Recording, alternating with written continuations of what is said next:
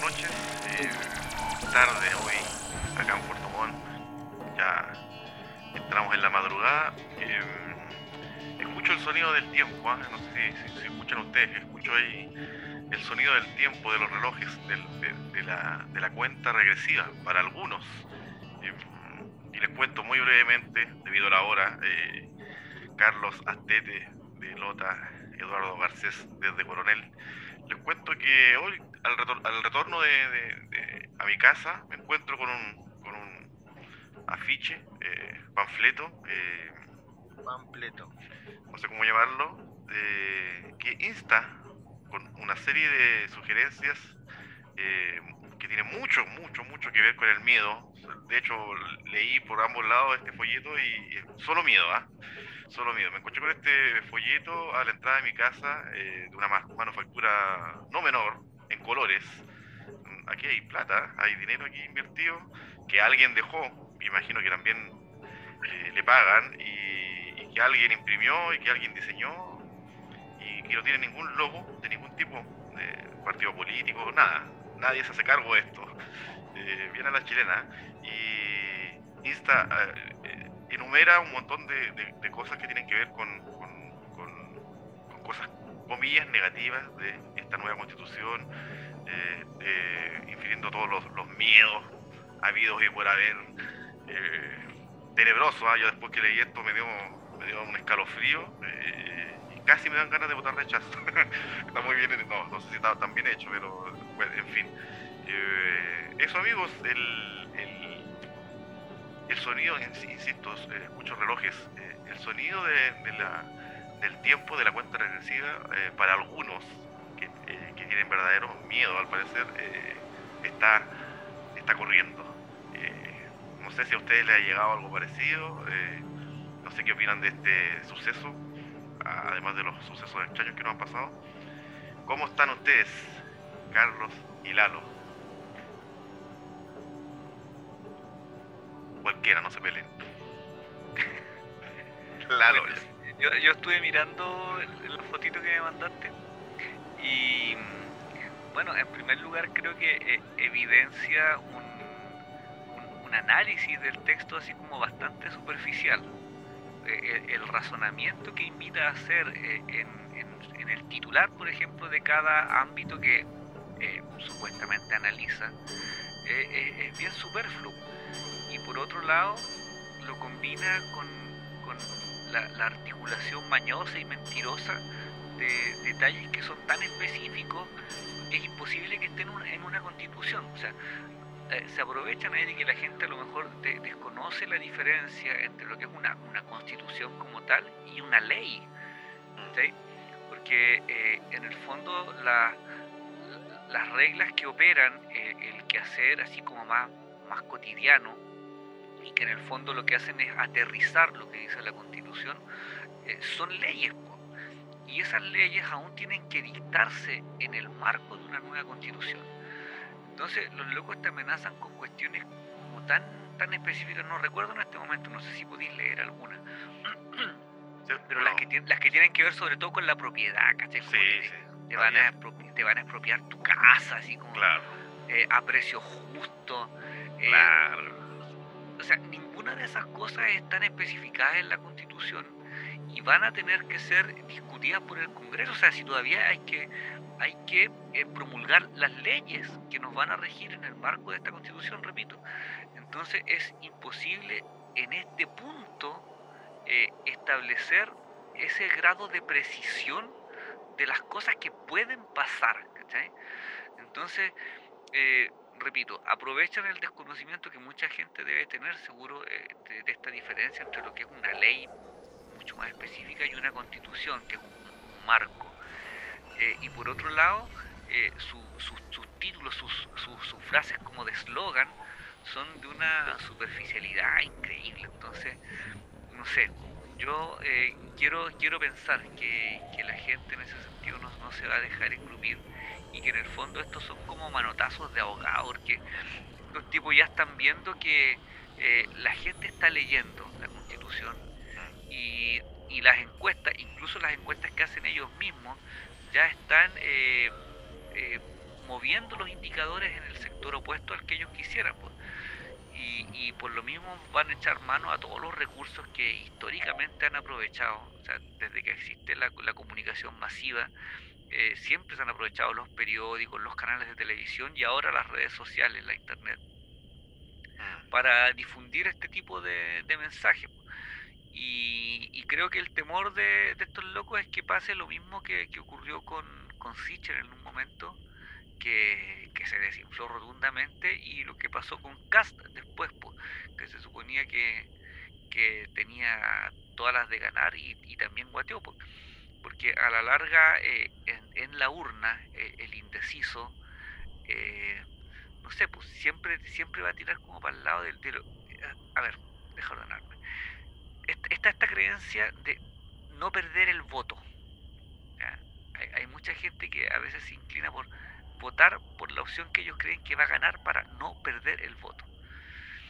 Entonces, en la medida que se empieza a crear una tendencia por parte de las personas que están leyendo la constitución y que se dan cuenta que, todas estas cuestiones que se especulan son falsas, va a ir creciendo gradualmente en las propias encuestas la opción del, del apruebo. Y en ese sentido, el indeciso, consciente de que hay un triunfo potencial de, esa opción, seguramente se va a inclinar por, entre comillas, no perder el voto y también va a votar a prueba.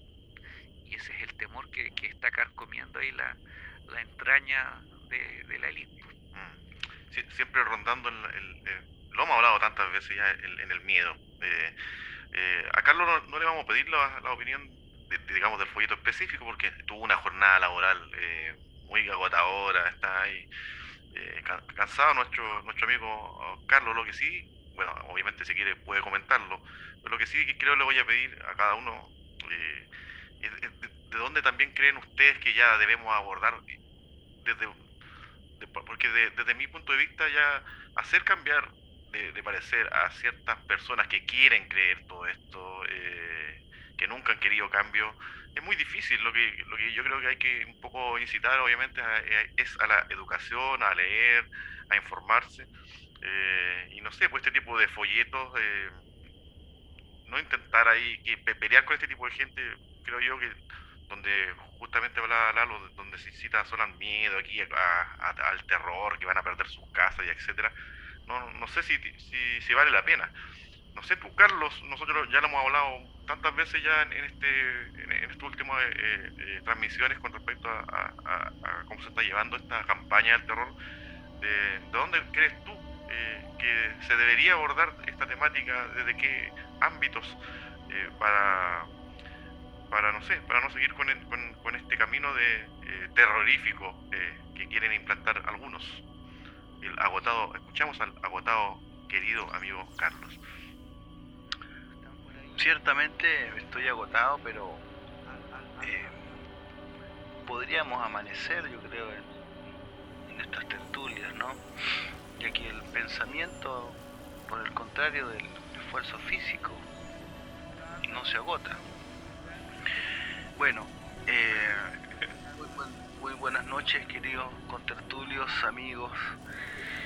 Y, respecto y amigas, eh, y respecto de, tu pregunta Gustavo, eh, bueno yo creo que estamos entrando en esta recta final, si bien quedan varias, varias semanas, como que se percibe un, lo dijiste tú Lalo, una especie de, desespero, ¿no?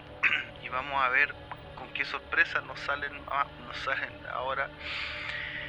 Y cómo abordar un poco una, un, tema tan relevante para nuestra sociedad, para en general para, para el común de los mortales, nosotros somos, somos somos más, ¿cierto? La gente común somos muchos más. Eh, la gente de elite son, por supuesto, los menos. Y de cierta forma, muchas veces esta, esta, esta, este, este, este pueblo que es multitudinario se mueve en función de justamente eh, los márgenes que la élite eh, propone, plantea. A mí, bueno, hay hartas cosas que, que para mí resultan muy paradójicas, ¿no? Una de ellas es que eh, muchas personas que son muy de discurso eh, eh, muy, ¿cómo llamarlo? De un discurso muy eh, vinculado al, un poco a la fe, no vinculado al, a, la, a la defensa de los derechos. tienen su lenguaje la palabra rechazo como una bandera, ¿no? me resulta paradójico, ¿por qué? Porque sin mediar, o más bien sin siquiera eh, intentar profundizar en la discusión, eh, aparece, como lo hemos dicho en reiteradas ocasiones, el, temor, el miedo como una herramienta, diría yo, la principal de todas, históricamente, ¿no? Eh, ese panfleto, este panfleto que tú nos presentas, viene a, presionar estos botones ¿no? que nos conmueven y muchas personas al momento de encender esa luz, esa luz roja es suficiente para, para esconderse, para movilizarse. Por otro lado, me llama mucho la atención eh, que hay un, hay, o sea, no sé si lo interpretan de, de, esta forma, pero una, yo creo que una gran mayoría de la población, eh, antes de eh, eh, siquiera proponerse discriminar en torno a la, al texto, a la evidencia, se hace otra pregunta, eh, acuden a algún referente, ¿no? Y, entre sus referentes ellos dicen, voy a escuchar a tal o cual eh, para en realidad definir mi voto. O sea, el poder que tienen los referentes es total, o sea, es brutal, sobre todo en no solamente en, en, contextos más un poco más políticos, sino de todo orden, de todo índole artístico, religioso. Entonces mucha gente se moviliza en función de es que tal persona que yo considero alguien culto, oculta, ¿no? Eh, dijo esto, esto y esto, por lo tanto ahí, ahí está mi voto. O sea, hay un hay una falta de, diría yo, de, como de, incentivo a la, a la discusión abierta, honesta, que por supuesto no necesariamente tiene que dirigirnos o apropiarnos de, verdades, ¿no? por el contrario, eh, tiene que remover un poco nuestra, nuestra eh, diferencias, nuestras dudas, aflorar, ¿no? para que en esa discusión empiece a aparecer un poco de luz y como para cerrarle un poco esto, estas ideas que lanzo como siempre así sueltas, eh, me llama harto la atención que, justamente tengamos que, que resumir un poco un proceso tan relevante, tan importante en ideas tan, tan básicas, no tan vagas, o sea, eh, porque, porque va a pasar esto, porque te van a expropiar, que te van a hacer cosas que no están en el texto, ¿no? Eh, la gente se va a movilizar. Entonces, yo diría el llamado eh, en este momento a, nosotros mismos como, país, ¿no? Tiene que ver con eh, entender de que somos personas que necesariamente tenemos que involucrarnos en la discusión, sin temor a que no por ser tal vez letrados o no por tener tal o cual profesión, ¿no?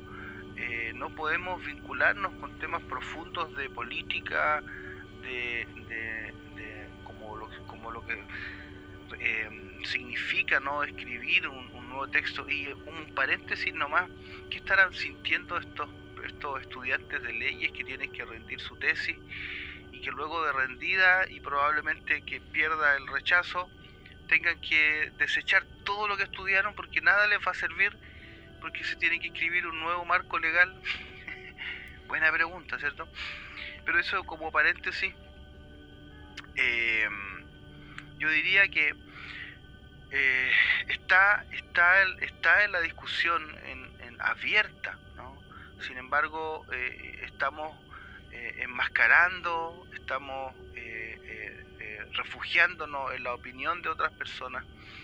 Eh, y en ese sentido, creo que el llamado eh, es justamente a, desempolvar un poco la, discusión, no verla como no verla como algo eh, negativo, eh, peyorativo. Es muy fácil caer en la agresión, en la violencia, en la discriminación, cuando intentamos, em, cierto, eh, hablar temas que son comunes. Y, bueno, y con esta idea cierro esto de, de lo paradójico que es aquellos que de pronto defienden ideas idealistas y que son muy idealistas no no tienen no tienen ningún eh, descaro no para para solamente visualizar eh, el, texto no lo que viene en el futuro eh, de acuerdo a lo que podría afectarme de acuerdo al, al reflejo en, este caso de, cómo podría yo perder privilegios o cómo podría afectarme o a mi sector. Cuando en definitiva es, esta es una oportunidad pero tremenda para dejar de pensar en uno mismo y qué beneficios me va a otorgar o qué beneficios voy a perder, sino cómo, cómo podemos integrarnos y, y aún cuando haya elementos que por supuesto no sean coincidentes con mi pensamiento, puedan integrar, ¿cierto? Puedan hacer partícipe a, las, personas, a los sectores que han sido eternamente eh, segregados o más bien pisoteados. Eh, hay temas profundos, lo hablamos al inicio, ¿no? Cómo es la imagen de una persona indígena que por supuesto entendimos después que, eh, que tenía todas las credenciales para aparecer como presidenta de esta, de esta convención constitucional eh, de sobra, ¿no? venía a contrastar con la imagen histórica de abuso, de, en definitiva de sufrimiento. Entonces, dije que con esto terminaba y con eso termina. Eso, eso mismo estaba pensando. Eh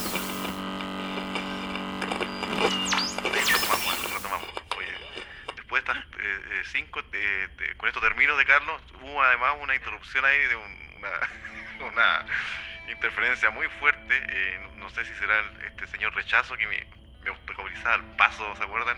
El, otro día. pero estamos, estamos de vuelta. Carlos ahí cansado, agotado, pero, pero, pero siempre tiene algo que decir. ¿ah? Con esto termino yo también. Lalo. Pero, pero eso sí, yo, yo, yo solo eh, yo solo decir que con respecto a lo que decía Carlos, eh, este, este, asunto de los privilegios, ¿ah? eh, porque este folleto que me llegó a mí siento que viene mucho de, de, alguien privilegiado. repito, no es un extensil en hoja de roneo, vale algo bastante colorido, en, en, buena, factura. Y, recuerdo solo llevarlos, Lalo, a, a a, la génesis de, todo este proceso. Cuando la, en ese entonces, eh, esposa de un mandatario, eh, a mí es, esa, esa frase eh, creo que más adelante, en unos años más, va a calar aún más profundo en todo esto, cuando termine este proceso. Ella, ella reflejó fielmente en sus palabras esto de que vamos a tener que perder muchos privilegios, pero no son estos privilegios que yo veo en este follito, son otros, son los privilegios de la élite que hablaba Carlos, eh, ellos son los que tienen el miedo a perder todo ese tipo de, privilegios versus lo que en cualquier sociedad avanzada se quiere, que es el bien común. Eh, eh, que, esos privilegios los tengamos todos como sociedad y que y entendiendo que para, para obtener esos privilegios esos privilegios hay que entre todos construir eso y aportar versus lo que algunos quieren acaparar, acaparar para solo para ellos, para, para sus, reducidas familias y para sus futuras generaciones. Eh, eh, siempre, siempre quieren, quieren, ahí tenerlo, obtenerlo. Eh, Lalo Garcés, eh, estos privilegios ¿ah? que señalaba esta señora, no sé si tú para despedirte quieres abordar de, otra, de otro lado, ¿ah? pero recordé mucho eso. Es, es un fenómeno bien curioso y que precisamente se vale del, del miedo, porque la, gente eh, común y corriente no dimensiona el, el nivel de, patrimonio que tienen estos tipos que están viendo amenazados, ¿verdad? Eh, estos privilegios. Entonces, eh, ellos han logrado transmitirle a la gente común y corriente ese mismo temor a, escala micro. O sea, a tal nivel que la gente que tiene, que posee tan poco, obviamente si tú lo asustas con va a perder lo poco que poseen, van a tener una, reacción visceral. y, no logran darse cuenta que en el fondo los que van a perder son los otros, los que tienen demasiado, los que han logrado acumular, eh, los, que tienen más de lo que necesitan en el fondo. Entonces, ven sus, eh, su, poco patrimonio amenazado y por supuesto que la, reacción a veces es incluso violenta, como decía Carlos, porque lo ves incluso en, la conversación cotidiana. A mí me, toca de repente eh, escuchar y en algunos casos interactuar con personas que tienen e, este, este, este pensamiento como bien arraigado. Y, hablan, por ejemplo, como si la, de la ideología, que, que la, constitución está cargada de ideología, como si han logrado demonizar en el fondo el concepto de ideología como si fuera malo.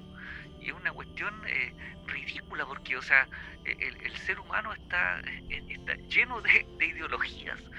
O sea, de hecho, eh, bueno, no quiero herir susceptibilidades, pero estoy hablando de personas que son muy, muy cristianas y en el fondo no se dan cuenta que el cristianismo también es una ideología y no tiene nada de malo. Entonces, piensan que porque hay un pensamiento distinto al, estándar, eso ya es ideología. Y no se dan cuenta que ese pensamiento estándar también es producto de una ideología. Perdona que te interrumpa, Isla López, eh, tú tocaste una fibra importante en, en, aspectos eh, justamente de ideología, de pensamiento cristiano. Fíjate que uno de los, textos de, los, de los textos, de los artículos más polémicos a propósito del pensamiento cristiano, es que eh, dice que las comunidades de fe no, no tendrán, o sea, tendrán que anualmente ellos rendir cuenta, o sea, no podrán, como hoy en día, ¿no? establecer comunidades que, eh, que, hacen un uso y abuso de los recursos eh, a, vista y paciencia de todos y la gente no dimensiona que hay personas que se enriquecen pero a un nivel eh, a un nivel así pero grosero o sea seno seno y estamos hablando de comunidades de fe que tienen un fundamento eh, ideológico a propósito no totalmente distinto entonces eh, hay, hay una especie de, velo, ¿no? Que, justamente el, traspaso de esto de vamos a, vamos a perder nuestros privilegios como comunidades de fe cuando eh, el texto es súper, súper claro en decir que las comunidades de fe van a tener eh, que ser transparentes en términos de economía. Eso debería agradecerlo el pueblo cristiano, el pueblo que busca, de cierta forma, este, eh, justamente eh, eh, llevar o, generar vínculos no, con su fe y con, la sociedad también. Y sin embargo, hoy en día la permisividad ¿no? que hay, esta, estos privilegios son son, como dice usted, Gustavo, obscenos. O sea, vieron ustedes las noticias recientes nomás, un, obispos de unas denominaciones que empezaron a aparecer un nivel de patrimonio, pero impresionante, o sea, y una familia o dos familias eh, tenían ¿no? El, este privilegio. Esa fue mi interrupción de... ¿Alguna palabra en el tintero te quedó, amigo Lalo? a lo Carlito. No, solamente para cerrar la idea me, faltaba referirme a que ese, es, ese miedo que han logrado transmitirle a, las personas eh, ha, mutado al, al odio.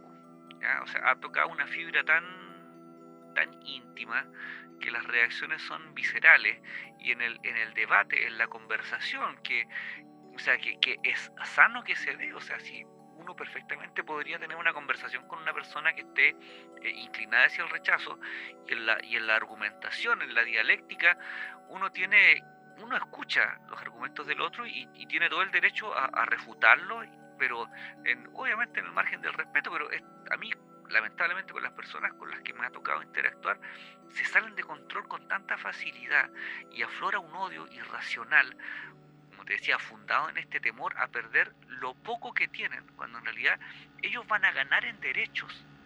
no, no han logrado dimensionar el, el, el, grado de evolución que hay en, ganar derechos para la gente común y corriente y, y lo que van a perder no, no, es, no es nada, o sea, nada de lo que le amenazan con que se les va a quitar es cierto, porque los que van a perder son los otros. No sé, eh, eso, eso eh, es un, un, fenómeno, un fenómeno muy, muy llamativo. Oye, eh, muy cortito, porque escucho estos relojes, yo siento que el señor Rechazo me va a cortar en cualquier momento. Eh, eh, Carlos, oye, solamente, qué lamentable no haber estudiado lenguaje como nuestro amigo Lalo para hablar tan bonito. Su dialéctica es tan, ¿cierto? Increíble. bueno, osamos interrumpirlo, o sea, con nuestra retórica tan, tan vulgar. en fin, bueno de noche, ¿eh? poco ruido por acá en la ciudad de Puerto Montt. Eh, solo, esos, solo esos relojes de, fondo. Y, y, para terminar, eh, no me acuerdo, no me acuerdo qué iba a decir para terminar, pero en fin, lo dejamos hasta acá. Termina con la frase de Carlito, y con esto termino. con esto termino. No, lo recordé, pero necesito que me ayude, que me ayuden. Me acordé de esa frase de Lalo, no me acuerdo de la frase exacta de el gitano Rodríguez en, esta canción Valparaíso, eh, ese, el miedo inconfundible a la pobreza, ¿cómo era la, frase que no lo recuerdan ustedes? Eh, oh, mira, sí. Esa bella canción. Lo, lo dejamos para para... Pendiente, para el próximo capítulo. Para el próximo radio transmisión. porque ya, yo igual estoy escuchando estos relojes y me, me desconcentran. No puedo pensar en la, en la letra y solo siento que en cualquier momento nos van a bajar del aire.